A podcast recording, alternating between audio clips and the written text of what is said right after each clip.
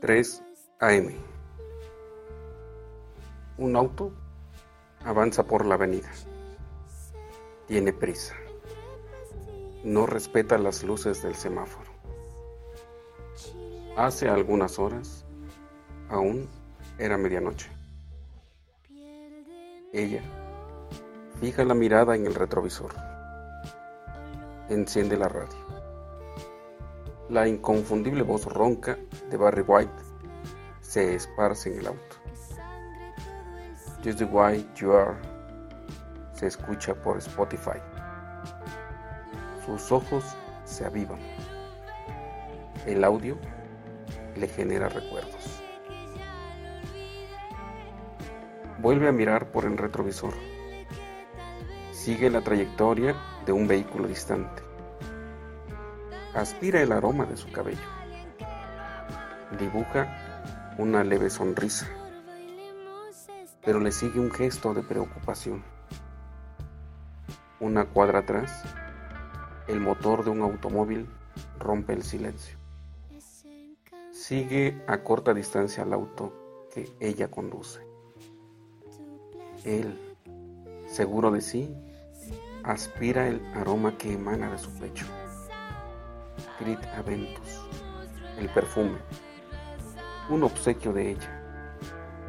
La envoltura la dejaron en la habitación. Pastillas, cigarros, cervezas, motel.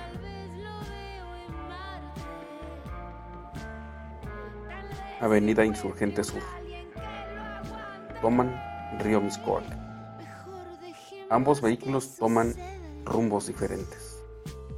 Los celulares, relojes y estéreos, todas las pantallas indican las 3 de la mañana. Ya es tarde, muy tarde, más para ella. Él no tendrá que explicar nada en casa. Desde hace años no lo hace. Perdió el interés, el respeto y el amor de su familia. Eligió vivir el momento y huir de las responsabilidades. Hoy sedujo, enamoró y juró amar por siempre. Otra vez. Besos, caricias, éxtasis deseo, pasión.